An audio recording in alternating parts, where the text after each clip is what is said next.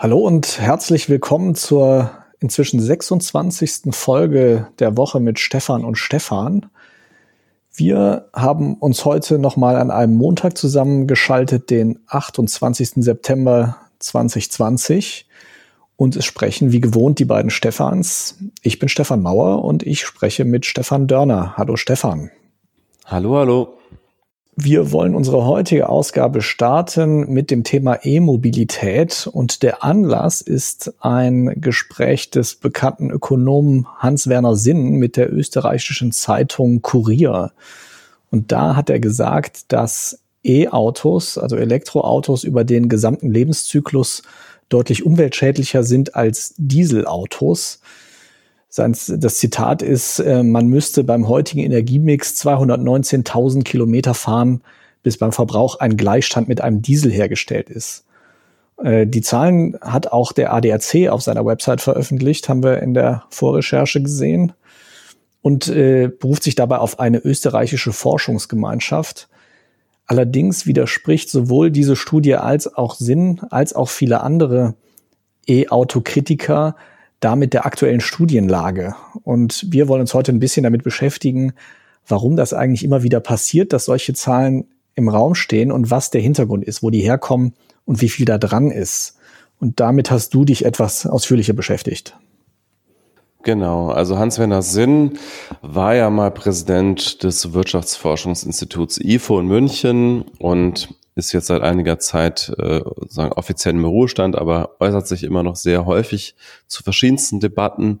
Ähm, und eine seiner Lieblingsthesen ähm, ist neben der These, dass äh, es nichts bringt, erneuerbare Energien zu fördern, weil damit sozusagen der Preis für fossile Energieträger einfach nur sinken würde und die dann von den China und den USA aufgekauft würden, ist eben auch diese These, dass Elektromobilität im Fragen der Emissionen nichts bringt.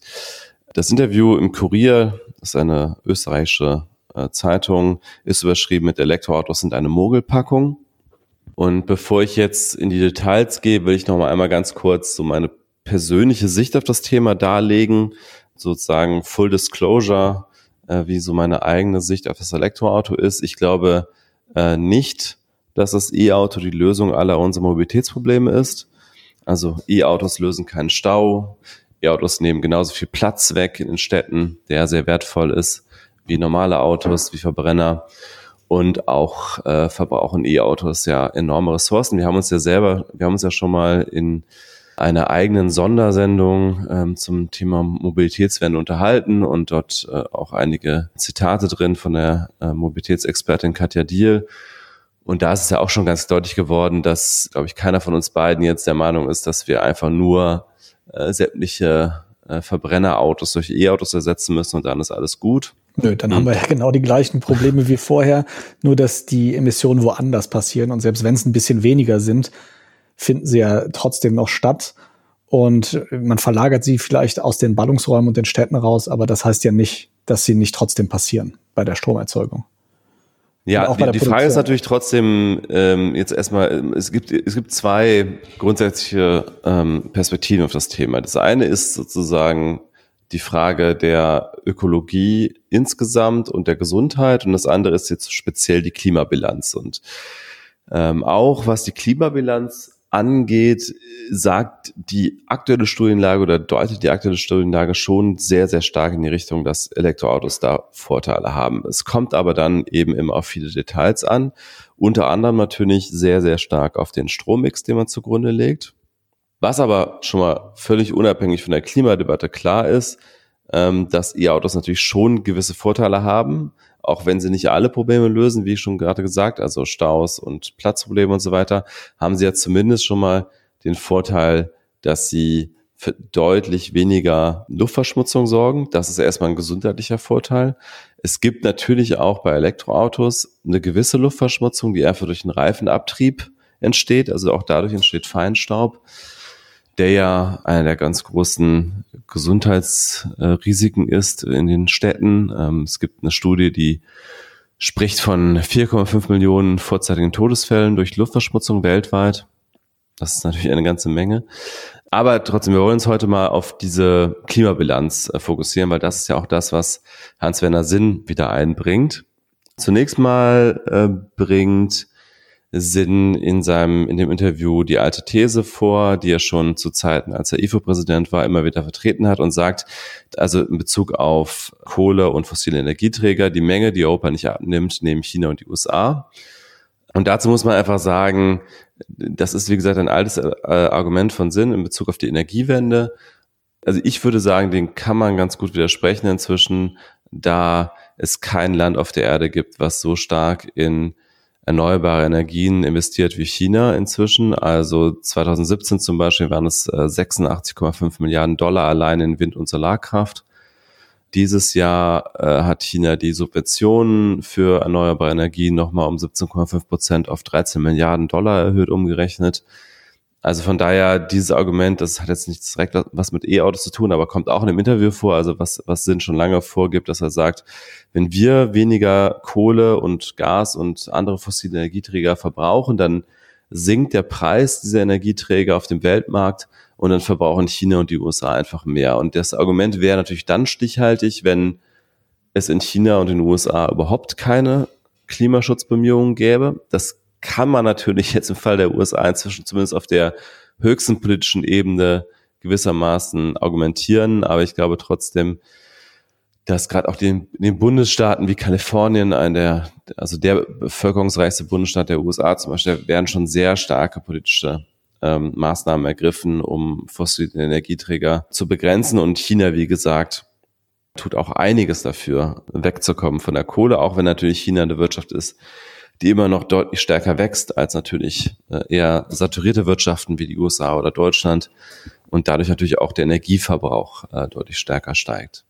Ja, man kann ja schon sehen, auch in allen sich entwickelnden Volkswirtschaften, dass da tatsächlich versucht wird. Also auch in Indien ist es ja so, äh, China sowieso, dass das versucht wird, den Anteil der erneuerbaren Energien weiter zu steigern. Es, äh, und selbst in den USA, wo ja jetzt natürlich Donald Trump kein Fan ist von erneuerbaren Energien, selbst da ist ja der Langzeittrend trotzdem erkennbar.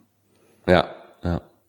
Genau, aber jetzt würde ich mal zu dem eigentlichen Thema der Elektroautos kommen. Also was Sinn in dem Interview sagt, ist äh, erstmal Elektroautos sind eine Mogelpackung, denn auch E-Autos würden CO2 verursachen, sowohl indirekt beim Laden, der nötige Strom stammt zum Teil aus herkömmlichen Kraftwerken, als auch bei der Produktion. Soweit ist das natürlich mal abgesehen von der Mogelpackung, wo, wozu wir noch kommen, aber natürlich ist es richtig. Ähm, ähm, also auch E-Autos verursachen CO2-Emissionen. Einerseits durch die Produktion, insbesondere die Produktion des Akkus, der besonders energieaufwendig ist, aber natürlich auch äh, beim Laden, weil unser Strom heutzutage äh, in fast allen Ländern der Welt eben nicht 100% regenerativ erstellt wird und das auch auf absehbare Zeit nicht der Fall sein wird. Jetzt aber kommt eben sein sein Vergleich, also man müsste beim heutigen Energiemix 219.000 Kilometer fahren, bis beim Verbrauch ein Gleichstand mit einem Dieselauto hergestellt ist. Dabei betrage die durchschnittliche Lebensdauer eines Autos nur 190.000 Kilometer. Die Mogelei erinnert an die Abschaltvorrichtung bei Dieselautos, schreibt er, sagt er noch. Also da der Bezug zu dem VW-Skandal. Und dann sagt er, der Zwang zu E-Autos sei eine nicht der Marktwirtschaft und Freiheit des Menschen angemessene Reaktion auf die Klimakrise. Da habe ich mich erstmal gefragt, was meint er eigentlich mit dem Zwang zu E-Autos, weil davon habe ich jetzt noch nichts mitbekommen, dass wir ein neues, neues Gesetz haben, das Leute dazu zwingt, E-Autos zu kaufen. Also das kann ich mir nur so erklären, dass er damit meint, dass es Prämien gibt für E-Autos. Ähm, aber das würde ich nicht als Zwang bezeichnen. Die Zahl hat er, wie gesagt, äh, vermutlich aus einer Pressemette äh, Pressemitteilung des ADACs, weil dort steht eben genau diese Zahl von 219.000 Kilometern die man bräuchte mit einem E-Auto, um die Energieeffizienz eines Diesels zu erreichen.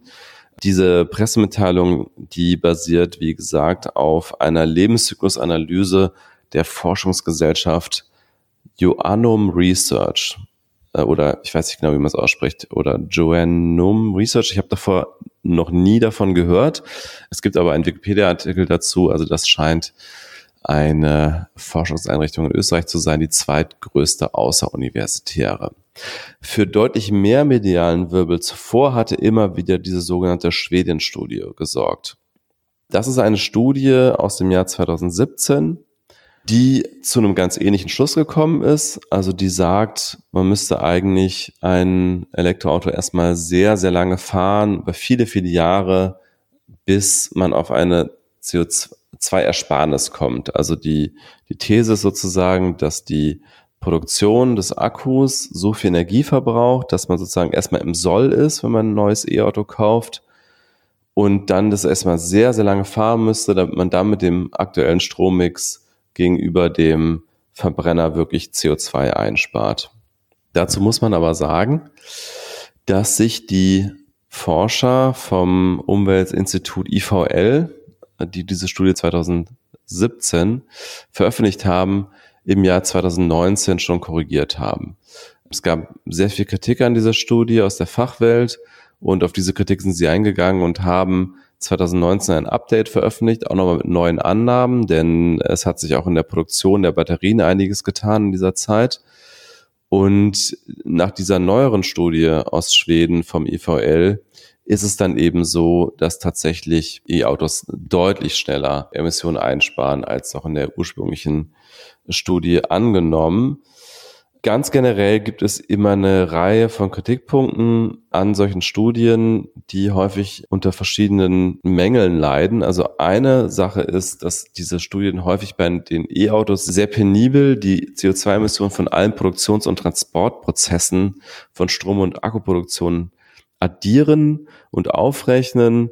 Und bei den fossilen Kraftstoffen gehen sie einfach davon aus, ein Liter Benzin oder ein Liter Diesel verursacht eben genau das an CO2-Emissionen, was entsteht, wenn dieser Liter verbrannt wird.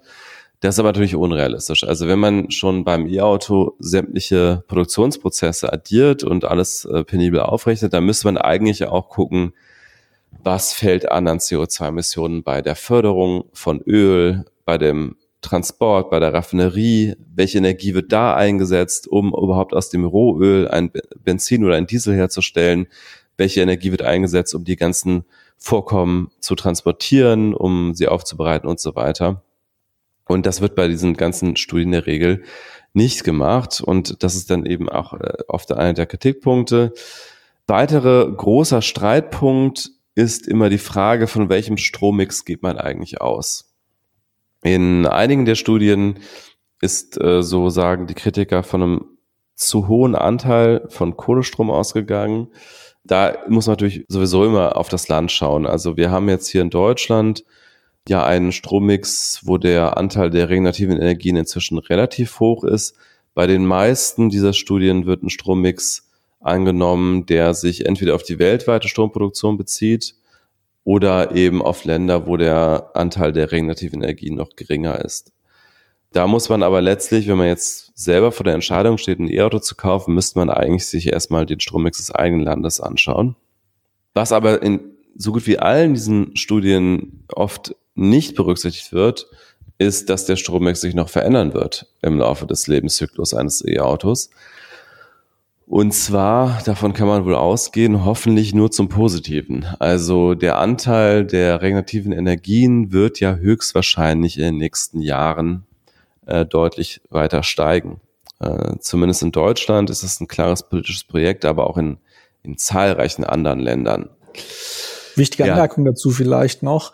Wenn ihr zu Hause einen Stromtarif habt, der 100% Ökostrom heißt oder so, dann heißt das ja nicht, dass genau der Strom, der bei euch zu Hause ankommt, auch wirklich 100% Ökostrom ist. Das ist ja mehr was marktwirtschaftliches womit ihr die Stromanbieter zwingt, bestimmte Ökostromanteile zuzukaufen. Und wenn das theoretisch alle machen würden, dann hätten wir wirklich diese 100% Ökostrom, aber der Strom muss ja irgendwo herkommen. Also nur weil ihr das kauft, das ist eine etwas komplizierte Berechnung. Also man kann nicht sagen, ich habe zu Hause einen 100% Ökostromvertrag, ich kann da jetzt mein E-Auto laden und äh, das ist dann emissionsfrei ganz so einfach ist es nicht. Da gibt es sehr viel Literatur zu. Wir können ja mal gucken, ob wir dazu was finden und das nochmal anhängen.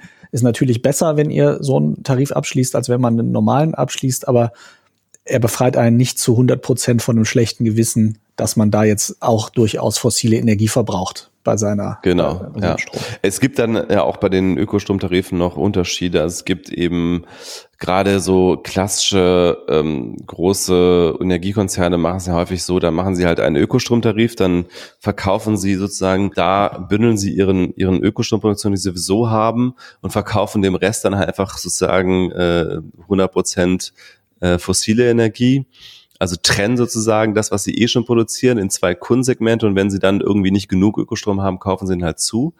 Aber das bringt natürlich nicht so viel. Es gibt aber dann halt eben auch bestimmte Ökostromanbieter wie ähm, Naturstrom gehört zum Beispiel dazu und Greenpeace Energy, die sich auch verpflichten, dass sie einen Teil der Einnahmen durch den Tarif auch in Neuinvestitionen von regenerativer Energie reinvestieren. Und das ist natürlich dann deutlich sinnvoller, weil damit dann auch ganz automatisch der Anteil der regenerativen Energien über die Zeit ansteigt. Aber natürlich gibt es darüber hinaus auch diesen marktwirtschaftlichen Effekt, den du angesprochen hast. Wenn ihr einen 100% Ökostromtarif habt, egal von wem, sorgt er am Markt natürlich dafür, dass äh, mehr Ökostrom perspektivisch hergestellt werden muss, zumindest wenn nicht genug dafür da ist. Und wenn es alle machen würden sozusagen, dann hätten wir natürlich auch 100% Ökostrom. Genau, dann gab es noch eine andere Zahl, also nee, erstmal äh, kurz nochmal zurück zur ähm, IVL-Studie. Die wurde, wie gesagt, im Jahr 2019 nochmal geupdatet. Äh, bei der ursprünglichen Studie waren die Autoren davon ausgegangen, dass bei der Herstellung von einem Lithium-Ionen-Akku im Durchschnitt zwischen 150 und 200 Kilogramm CO2-Emissionen entstehen und das Update, das, das klingt schon deutlich weniger, das sind nämlich zwischen 61 und 106 Kilogramm. Es gab dann aber noch eine andere Zahl, die durch die Medien gegeistert ist. 17,6 Tonnen CO2 würden durch einen, in, oft wurde es so gesagt, durchschnittlichen Akku entstehen. Ähm, das ist eine, äh, muss man ganz klar sagen, falsche Zahl. Das hat mal das Edison-Magazin vom Handelsblatt auseinandergenommen. Den Artikel werde ich jedenfalls auch in den Shownotes verlinken. Also das geht zurück auf einen äh, schwedischen Journalisten, der mal diese Zahlen Umlauf gebracht hat. Allerdings äh, vieles, was dann daraus gemacht wurde, kommt dann wiederum nicht von ihm, sondern wurde dann sozusagen weiterinterpretiert. Und die haben auch mal so diesen Weg nachgezeichnet, wie, sie, wie diese Zahl eigentlich in die deutschen Medien gekommen ist. Ein dänisches Magazin hat diesen Text übernommen von dieser schwedischen Zeitung erstmal. Dann hat ein, äh, ein dänisches Portal das aufgegriffen. Das wiederum hat eine Kooperation mit der Schleswig-Holsteiner Zeitung.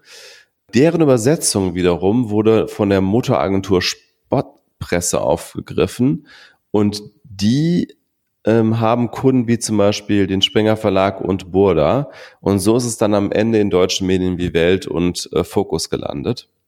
Also auch ganz interessant, da nochmal zu sehen, wie das stille Postprinzip gelaufen ist. Die schlüsseln es auch noch auf, also wie dann aus dieser falschen Zahl noch falsche Schlüsse gezogen wurden. Es wurde immer weiter interpretiert und so. Ganz interessant zu lesen, auch wie Medien an der Stelle funktionieren, ist auf jeden Fall eine Leseempfehlung. Aber äh, was man festhalten kann, ist, diese Zahl 17,5 Tonnen ist so auf jeden Fall auch falsch. Sie wurde dann auch oft in diesen Texten noch auf einen Tesla S bezogen und dazu muss man dann auch wiederum sagen, dass die Gigafactories, so hat zumindest das Elon Musk äh, 2017 mal in einem Tweet behauptet, äh, und das wird auch heute in den, äh, auf den offiziellen Firmenseiten immer noch gesagt, dass die sich selbstständig äh, zu 100 Prozent aus regenerativen Energien versorgen, also dass da Solarpaneele und Windenergie eingesetzt werden. Und zwar auch direkt sozusagen von der Firma, jetzt gar nicht aus dem öffentlichen Stromnetz, wobei ich mir nicht vorstellen kann, dass die 100 Prozent nur ihren eigenen Strom produzieren, weil ähm, das wäre doch ein bisschen unsicher. Ich glaube schon, dass sie dann, wenn entsprechend die eigene Produktion nicht ausreicht, dass sie zukaufen, dann wahrscheinlich aber eben nur Ökoenergie mit den entsprechenden Fußnoten, die wir gerade schon erwähnt haben. Man muss ja auch dazu sagen, Tesla S ist ja ein richtig krasser Sportwagen. Das ist ja kein genau. Kleinwagen. Genau. Genau. Der braucht natürlich mehr Ressourcen als irgendwie ja ein Auto, was einem VW Polo entspricht oder so weil das ist halt, äh, der hat eine Beschleunigung der, äh, von 0 auf 100 in, ich glaube, unter fünf Sekunden. Also das muss man ja auch mal in Relation sehen. Man muss sich ja auch nicht gleich einen Tesla S kaufen.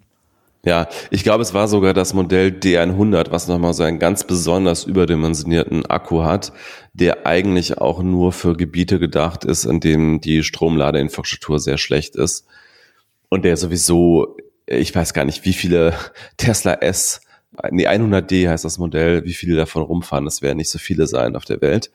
Das Model 3 zum Beispiel ist ja deutlich populärer. Man muss aber schon sagen, an einer Stelle kann man die die, sagen wir, die Elektroautobranche schon kritisieren oder die Zulieferer, die damit zu tun haben, also auch die Akkuproduzenten, denn es gibt tatsächlich relativ wenig Transparenz bei der ganzen Frage, wie viel CO2-Emissionen entstehen eigentlich bei der Produktion. Es gibt eine löbliche Ausnahme und das ist LG, also der koreanische Konzern, der ja ein Riesenfirmenkonglomerat ist und unter anderem Schiffe herstellt und Fernseher und alles Mögliche. Ähm, und der hat auch einen eine Tochterfirma, die heißt LG Chem und die produziert Akkus.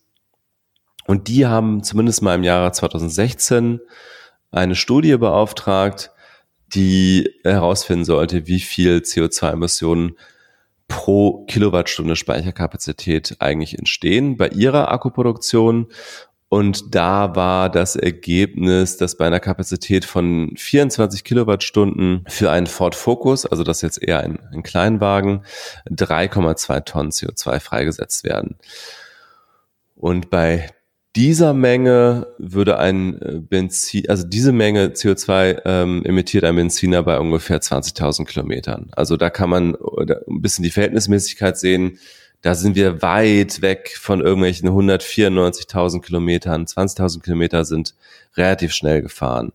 Der Artikel, der das aufgreift von Edison, der geht davon aus, dass selbst bei einem äh, Tesla S das nur drei bis fünf Tonnen CO2 sind, weil ähm, Tesla da eben auch sehr stark auf regenerative Energien setzt.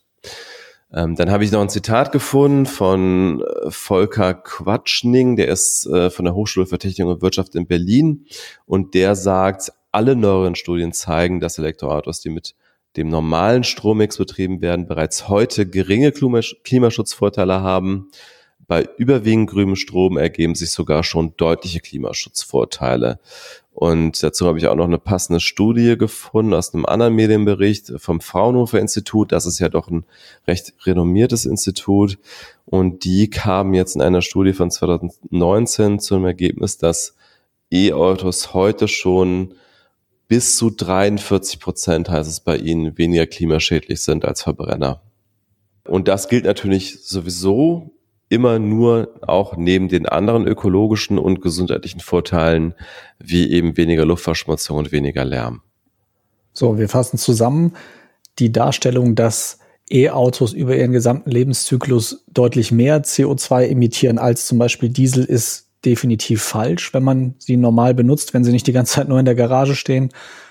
Aber auf der anderen Seite heißt es natürlich nicht, dass wer jetzt ein E-Auto kauft, äh, der Umwelt-Jesus ist und alles ganz toll macht, sondern natürlich verbrauchen die auch Ressourcen und es ist natürlich immer noch besser, kein Auto zu haben, als ein E-Auto zu haben. Aber diese Behauptung, dass der Ressourcenverbrauch so viel höher sei als bei den bekannten Verbrennungsmotoren, diese Behauptung ist widerlegt, auch mehrfach, aber sie geistert halt einfach immer wieder trotzdem durch die Medien und wird auch immer wieder begeistert aufgegriffen, ja, von Fans des Verbrennungsmotors.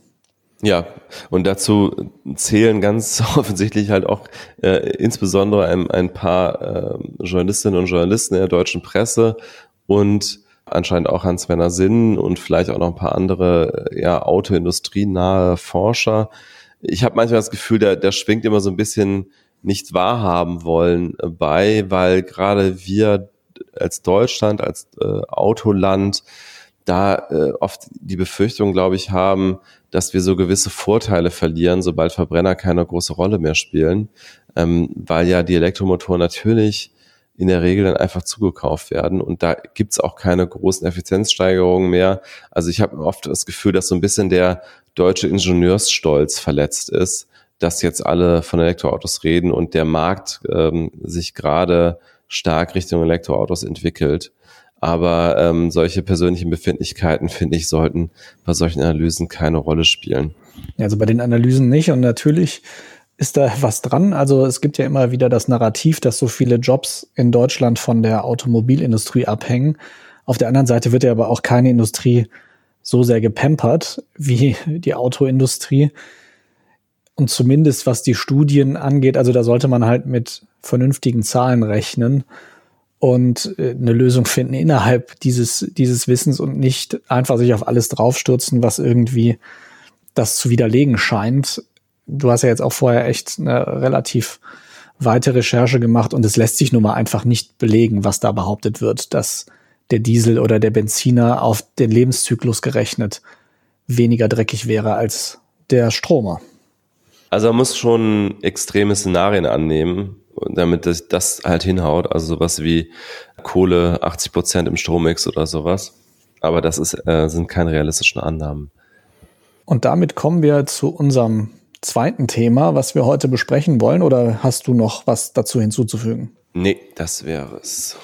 Ja, dann äh, wagen wir uns mal in, den, in die Untiefen des Themas Cancel Culture, was ja in den in letzter Zeit gefühlt im Wochentakt wegen eines neuen Anlasses durch die Medien ging. Und wir haben jetzt mal zum Anlass genommen, dass sich einige Berliner Medien haben ja verarschen lassen von einer eher kleinen und eher, ja, ich sag mal, obskuren äh, Zeitschrift, die da heißt Jüdische Rundschau, die einen nicht ernst gemeinten offenen Brief geschrieben hat an die Stadt Berlin, wo sie die Umbenennung des U-Bahnhofs Karl-Marx-Straße gefordert hat, mit der Begründung, Karl Marx war Antisemit.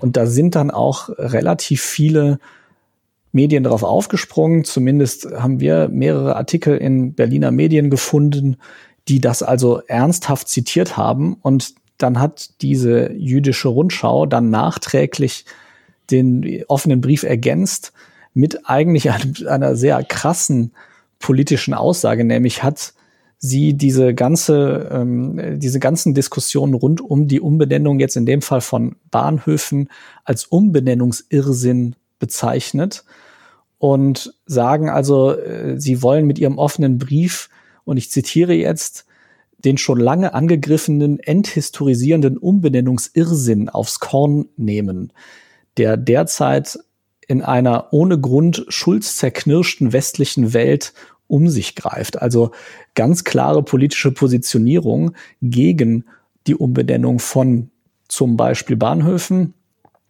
In Berlin wurde ja, für die, die das nicht wissen, oder wird ja gerade diskutiert, den Bahnhof Mohrenstraße umzubenennen, weil es eben rassistisch konnotiert ist. Und dieser ganze Komplex fällt also jetzt unter das, was man jetzt inzwischen ja eigentlich schon fast despektierlich Cancel Culture nennt, also die ja, ich sag mal frei übersetzt, die Kultur oder die Angewohnheit, historische Dinge auszublenden, äh, um auf Befindlichkeiten Rücksicht zu nehmen. Ja, und damit sind wir auch schon mittendrin in einem Thema, was eigentlich unglaublich weit reicht und was man durchaus an vielen Punkten kritisieren kann, wo wir aber schon finden, dass diese ganze Debatte einfach falsch geführt wird, eben weil so viele Dinge zusammengeworfen werden. Und ich denke, der wichtigste Unterschied, den man jetzt hier gleich am Anfang mal machen muss, ist, es gibt einen ganz, ganz großen Unterschied, ob jetzt etwas erlaubt ist, also rechtlich legal erlaubt ist zu sagen, oder ob wir über unseren Diskurs reden und über unsere Gepflogenheiten und über das, was angemessen ist, zu sagen.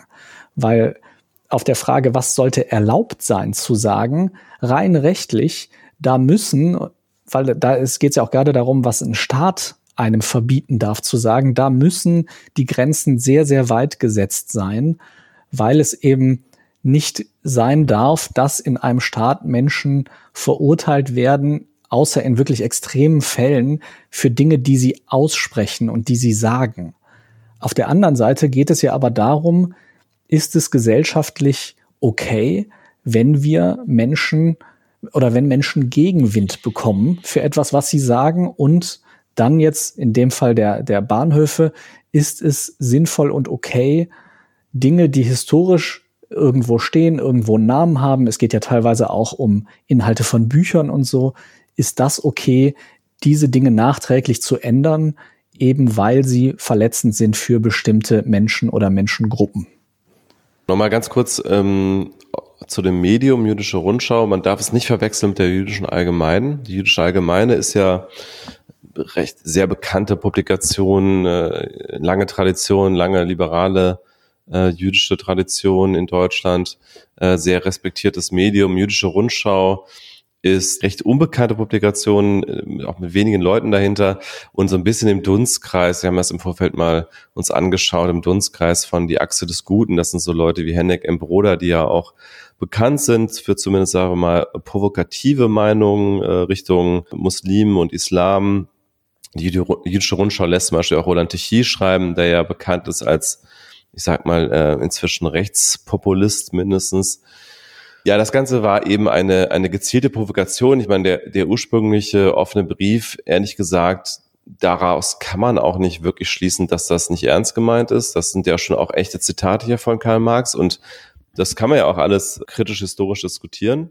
Aber das Kalkül war eben, dass sozusagen hier ein, ein Liebling der Linken genommen wird, Karl Marx, und dass da mit den mit ähnlichen Argumenten ähm, diskutiert wird, dass die Straße umbenannt werden muss, wie das halt jetzt bei Christoph Kolumbus häufig in den USA der Fall ist. Oder ähm, ja im Fall der Mohrenstraße mit das anderen Vorzeichen. Ähm, oder welche Fälle hatten wir noch? Ähm, ja, es gab ja, es gab ja auch, auch in Deutschland immer wieder die Debatte, ob zum Beispiel aus Büchern bestimmte Begriffe gestrichen werden sollen. Gerade aus Kinderbüchern halt einfach, die früher irgendwie als unkritischer galten, heute aber definitiv sehr kritisch gesehen werden. Genau, der, der Negerkönig aus Pippi Langstoff zum Beispiel, ja. Genau solche Dinge.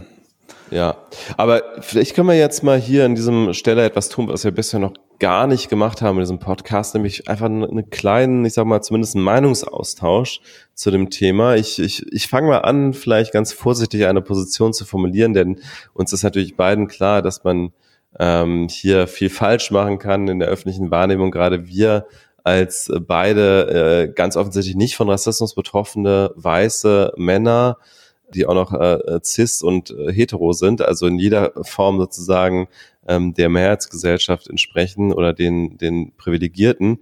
Ich nehme das schon sehr ernst, wenn Menschen, die betroffen sind von Rassismus zum Beispiel, von anderen Formen der Diskriminierung, wenn die sagen, bestimmte Begriffe verletzen meine Gefühle. Das ist äh, für mich einfach eine Frage des Anstands, dass man dann versucht, darauf einzugehen und die Begriffe zu vermeiden.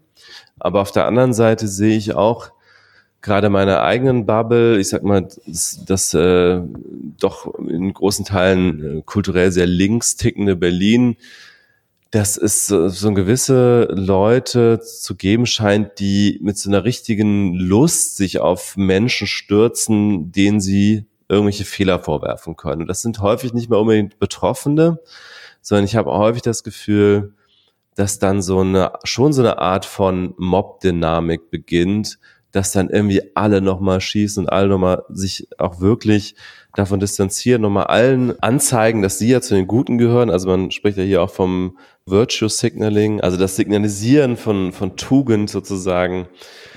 Und da muss ich, da muss ich schon sagen, das äh, schafft dann teilweise meiner Einschätzung nach schon eine Art von Klima, die zu Trotzreaktionen führen. Diese Trotzreaktionen selber, die kann man jetzt auch wieder natürlich verurteilen und das halte ich auch nicht für einen richtigen Weg, dann zu sagen, jetzt sage ich aber äh, ganz absichtlich irgendwelche Begriffe, um Leute zu triggern und so weiter. Das ist natürlich auch kein erwachsener und vernünftiger und äh, sensibler Umgang mit dem Thema.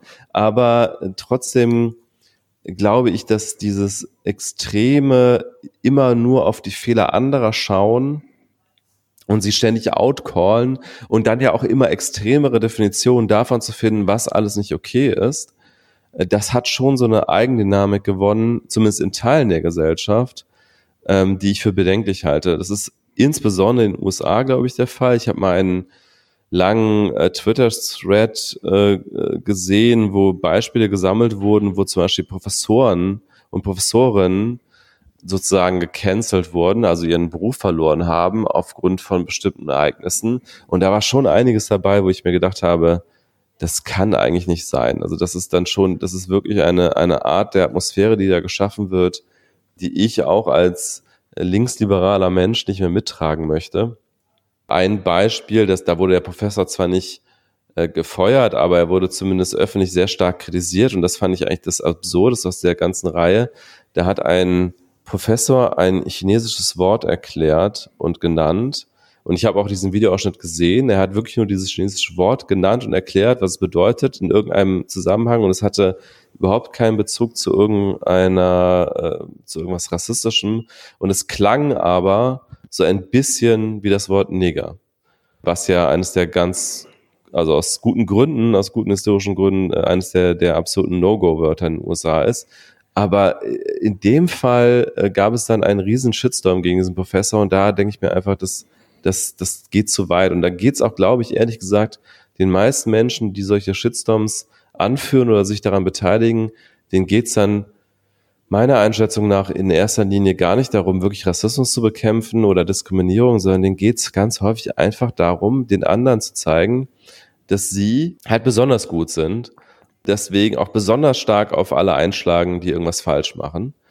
Und das ist ja auch so eine Art Race to the Bottom. Also ähm, wenn man die Definition von dem, was als sexistisch, was als rassistisch oder was auch immer diskriminierend gilt, immer weiter ausdehnt, sozusagen in der Erwartung, dass man sich damit selber immer stärker als der Gute positionieren kann, dann gibt's ja irgendwie keine natürliche Grenze mehr. Das ist ja, das geht ja dann immer weiter. Man muss ja dann immer noch extremer sein als alle anderen, um dieses Virtual Signaling weiter betreiben zu können. Ja, und also ich möchte da auch mal einen Schritt zurückgehen nochmal und ich teile diese Einschätzung tatsächlich, dass es oft dann darum geht, sich selber als besonders gut darzustellen. Aber selbst wenn wir das jetzt nicht unterstellen, diese ganze Art von Diskurs hat ja was anti-intellektuelles, wenn es so weit getrieben wird. Also das, was du jetzt beschrieben hast, diese Extrembeispiele, weil eigentlich lernt man ja, wenn man sich so mit Debatten und Debattieren beschäftigt, den anderen Menschen anzugreifen, ist nicht gute, ist kein guter Debattenstil.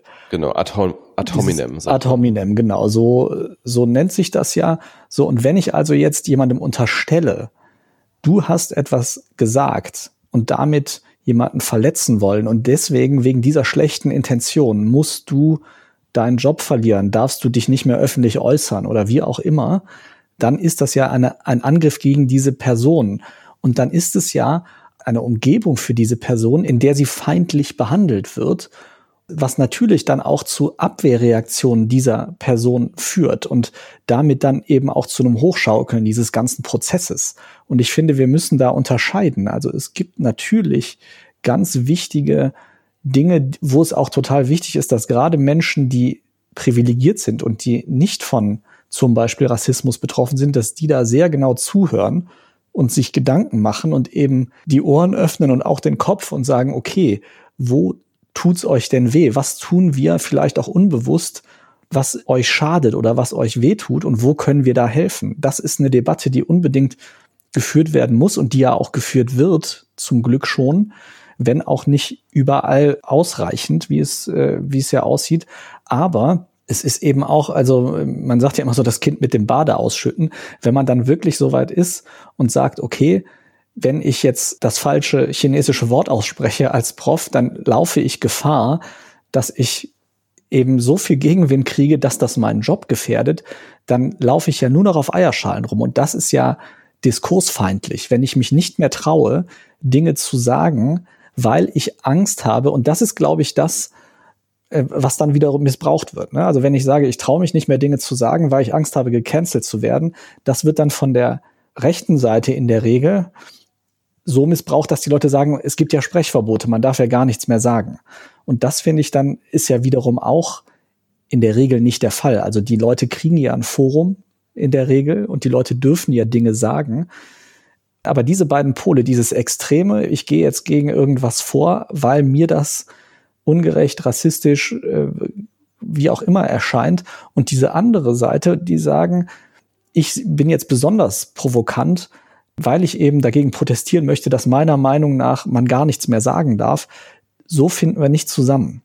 Ich habe einen sehr spannenden Artikel dazu gelesen, den ich auch mal in den Show Notes verlinke, den ich sehr inspirierend und positiv fand dazu.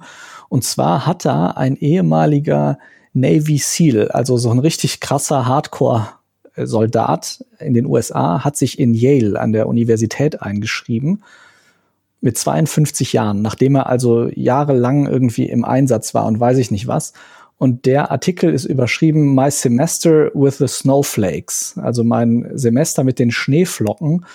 Und Schneeflocken ist ja so ein bisschen dieser despektierliche Begriff oder dieser eigentlich despektierlich gemeinte Be Begriff, wenn es darum geht, Menschen zu beschreiben, die eben sagen, man darf niemandem auf die Füße treten mit dem, was, was ich sage. Und was da ja auch ein Begriff ist, der in diesem Zusammenhang häufig fällt, sind ja sogenannte Safe Spaces, also Orte, wo bestimmte Verhaltensweisen nicht erlaubt sind, wo teilweise bestimmte Menschen nicht erlaubt sind, damit eben bestimmte Gruppen, die als marginalisiert gelten, sich dort frei fühlen dürfen oder sicher fühlen dürfen. Deswegen Safe Spaces. Und der Autor. Genau, es gibt schon äh, ja inzwischen an US-Universitäten tatsächlich sowas wie rein schwarze und weiße Cafés, ne? also die, die Rückkehr der Rassentrennung sozusagen. Genau, und diesmal also das ist jetzt eine Ausnahme, aber von das links, gibt es schon. Ne? Also das ist halt diesmal nicht, dass das von den Konservativen oder von den Rechten bis Rechtskonservativen kommt, sondern diesmal kommt es eher von der linken Seite mit der Intention, diese Menschen zu schützen. Dadurch werden sie aber gleichzeitig ja wieder abgetrennt und damit kriegen sie ja wieder, kriegt diese Identität und diese Unterschiedlichkeit wird dadurch ja noch viel krasser wieder betont. Genau, das ist auch aus meiner Sicht eines der großen Probleme dieser Identity Politics, wie man sie ja nennt in den USA. Also diese Idee, dass, dass man die, die Menschen in, in viele verschiedene Gruppen einteilt erstmal und sozusagen damit äh, Diskriminierung transparent macht. Das ist natürlich erstmal notwendig, solange es äh, Diskriminierung gibt. Aber mein Gefühl ist, dass wir inzwischen in so eine Art Überbetonung dieser Unterschiede laufen. Also der eigentliche ursprüngliche, sowohl liberale als auch linke Ansatz, was verschiedene Ethnien und Geschlechter und so weiter angeht, war ja und ist aus meiner Sicht eigentlich immer noch, mögliche Unterschiede in der Behandlung zu überwinden. Also dass wir sagen, ähm, natürlich äh, gibt es diese Unterschiede, natürlich gibt es auch Diskriminierung, aber wir haben das Ziel, dass wir irgendwann zumindest mal als eine Utopie, dass wir eine Gesellschaft haben, wo niemand aufgrund seines Geschlechts, seiner sexuellen Orientierung, seiner Identität, seiner Ethnie und so weiter diskriminiert wird. Und da scheint es mir inzwischen in Teilen der Linken, wie sie Identity Politics betreiben und wie stark sich dann eben solche Gruppen dann auch mit ihrer ethnischen Identität identifizieren, das scheint mir da äh, inzwischen in dieser Extremform nicht mir nur äh, darum zu gehen, äh, Diskriminierung zu überwinden und äh, öffentlich zu machen, sondern äh, die definieren sich dann halt auch sehr stark über diese Gruppen.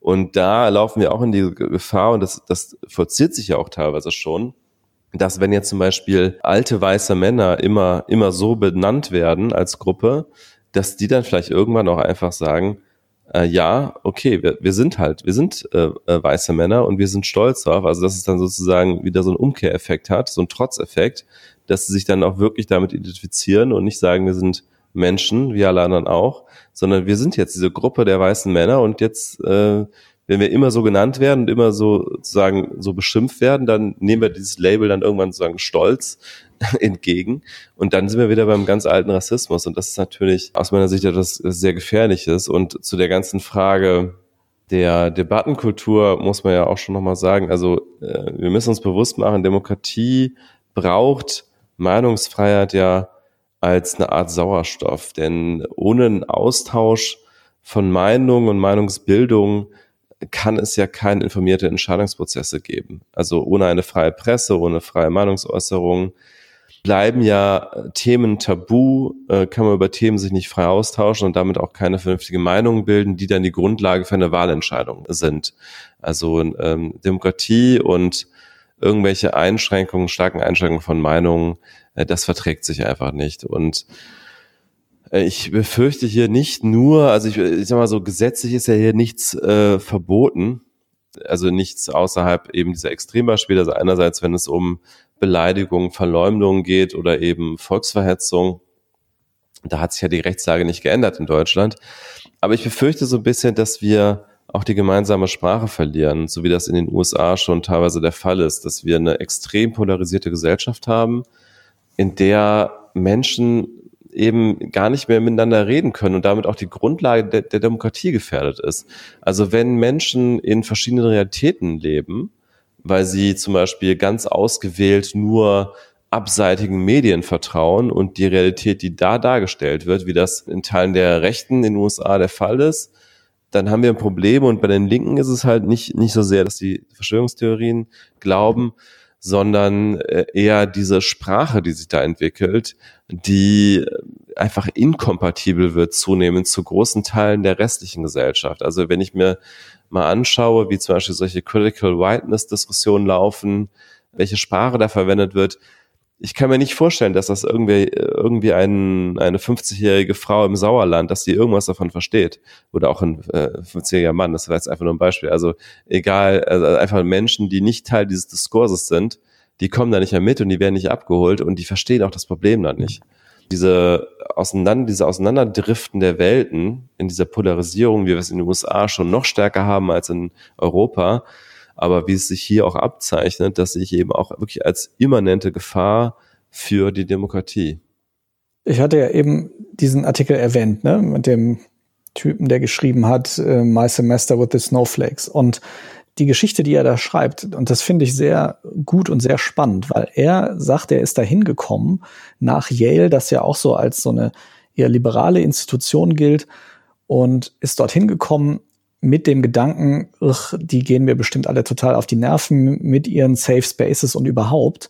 Und er hat gesagt, dass er dort, also er schreibt mit sehr viel Respekt über die äh, StudentInnen dort und er schreibt auch, er hat dann dort eine neue Bedeutung für den Begriff Safe Space gelernt, was ich sehr inspirierend fand, weil er sagt, dort bedeutete das nicht nur für ihn, sondern auch für viele andere, die dort waren, dass man eben insofern sicher ist, dass man weiß, solange ich die Person meines Gegenübers nicht angreife, sondern nur ihre Argumente, dass ich sagen kann, was ich möchte. Und dass ich mir sicher sein kann, meine Argumente werden herausgefordert, meine Argumente werden vielleicht auch widerlegt, aber ich als Person werde genauso wenig angegriffen, wie ich die andere Person angreife. Und das war für ihn die Definition und wohl auch für viele Leute, die dort studiert haben, die Definition von einem Safe Space. Und er hat halt gesagt, und das fand ich äh, dann wiederum sehr entscheidend. Being uncomfortable is key in this world of ours. Also sich unwohl fühlen ist der Schlüssel dazu, in dieser Welt zu sein und, das sage ich jetzt dazu, sie zu verbessern. Weil wo jemals hat es eine Verbesserung gegeben, wenn sich jemand nicht unwohl gefühlt hat. Und deswegen, wir müssen Menschen natürlich davor schützen, dass ihnen was passiert, aber wir können nicht alle immer davor schützen, dass sie sich nicht wohlfühlen. Natürlich ist es immer schlecht, wenn jemand sich nicht, sich nicht wohlfühlt, aber das ist ja genau der Punkt, dass man dann gemeinsam sich hinsetzt und sagt, okay, was können wir tun, damit das nicht mehr vorkommt und gemeinsam nach einer Lösung sucht, idealerweise ohne mit dem Finger auf das Gegenüber zu zeigen und zu sagen, es ist deine Schuld und du musst es ändern. Natürlich spielt es in so einem Kontext eine Rolle, wo man historisch herkommt und ob es da irgendwie eine privilegierte oder eine nicht privilegierte Partei gibt in dieser ganzen Diskussion. Und das muss alles auf dieser argumentativen Ebene auch berücksichtigt werden. Aber Menschen automatisch in Gruppen zu kategorisieren, ihnen zu sagen, du bist benachteiligt, du bist bevorteiligt, deswegen wirst du jetzt so oder so behandelt, das funktioniert nur sehr begrenzt. Und äh, ich habe das auch ich möchte das mal vergleichen mit Dingen, die ich, ich komme ja immer mal wieder auf Indien, weil ich ja da auch gearbeitet habe. Und in Indien gibt es ja die Kasten, die also Menschen einteilen, wirklich knallhart nach ihrem Wert für die Gesellschaft. Und das ist wirklich ein furchtbar unmenschliches System. Und das ist offiziell, dürfen Menschen danach auch nicht mehr eingeteilt werden. Sie werden es aber de facto noch. Also das reicht vom Job bis hin zum Heiratsmarkt, dass diese Kasten immer noch eine brutale Effektivität dort haben. So, und jetzt gibt es schon seit langem äh, Quotenregelungen für Menschen, die aus bestimmten Kasten kommen, damit sie zum Beispiel Jobs äh, als Beamte bekommen oder Sitze in Parlamenten. Und wozu das geführt hat, ist, dass es inzwischen eine Riesenliste gibt daran, welche Kaste wie stark benachteiligt ist und deswegen welche Quoten braucht. Und es führt also inzwischen dazu, dass diese Kasten untereinander sich bekämpfen, darum, welche die schlechtere Kaste ist, welche also die stärker benachteiligte Kaste ist. Und es gibt teilweise sogar wirklich gewalttätige Auseinandersetzungen und Demonstrationen von Angehörigen von einer bestimmten Kaste, die fordern, von einer offiziellen Stelle einsortiert zu werden in die Gruppe der Benachteiligten. So weit führt das schon. Und also die, der Wunsch, Menschen einen Bonus zu geben und ihnen zu sagen, ja, ihr bekommt Vorteile, weil es euch eben historisch schlechter ging, der ist, das läuft aber auch schon seit Jahrzehnten, aber der ist über diese Jahrzehnte degeneriert zu einem, okay, da gibt es also irgendwelche Töpfe, an die man ran kann, aber nur, wenn es einem schlecht geht. Ich möchte in diese Kategorie fallen. Und das hat am Ende die Grenzen zwischen den Kasten noch stärker gemacht. Das ist interessant, ja. Ähm, ich wollte noch mal ganz kurz zu dem Argument fragen, was du, was du eben genannt hattest bei diesem äh, Snowflakes-Aufsatz. Du hast ja gesagt, es, es, muss getrennt werden zwischen Angriffen auf die Person und Angriffen auf die eigene Argumente. Da frage ich mich, ist das so leicht zu trennen? Also, wenn ich jetzt sage, deine Argumente sind rassistisch, dann sage ich damit ja schon implizit auch, du bist Rassist, oder? Also ist das überhaupt, so, so, so, wie kann man das sauber trennen? Naja, du kannst mir unterstellen, dass meine Intention eine rassistische war, oder du kannst mich darauf aufmerksam machen, guck mal, du verhältst dich rassistisch, dann höre ich mir das im Idealfall an, bin da auch offen für, spreche vielleicht auch mal nicht mit dir drüber, sondern mit jemandem, der eher von Rassismus betroffen sein könnte als du oder ich bin dann natürlich offen für diese Argumente und bilde mir da dann eine neue Meinung zu. So kann es ja idealerweise funktionieren. Wenn du dich aber hinstellst und sagst, du bist ignorant, du siehst das nicht, du bist ein schlechter Mensch, weil in dir wohnt ein Rassist und du brauchst, solange du deine Meinung nicht änderst, brauchen wir gar nicht mehr weiter miteinander zu diskutieren, dann ist das ja ein Angriff, der am Ende auch nicht konstruktiv ist und der mir auch überhaupt nicht die Chance gibt, zu sagen, okay, setz dich damit mal kritisch auseinander, sondern da wird automatisch gesagt, entweder du kommst zu meiner Position oder du bist ein schlechter Mensch. Hm, verstehe, ja. Also so weiß ich nicht, vielleicht äh, sehe ich das auch etwas naiv, aber ich habe oft das Gefühl, dass Debatten in diesem Feld eher so geführt werden, dass gesagt wird, jeder, der das hm. nicht einsieht, der ist entweder zu dumm oder ist halt ein Rassist und möchte es nur verstecken. Hm. Gut, ich glaube, damit können wir das Thema auch beschließen oder wolltest du noch was dazu sagen?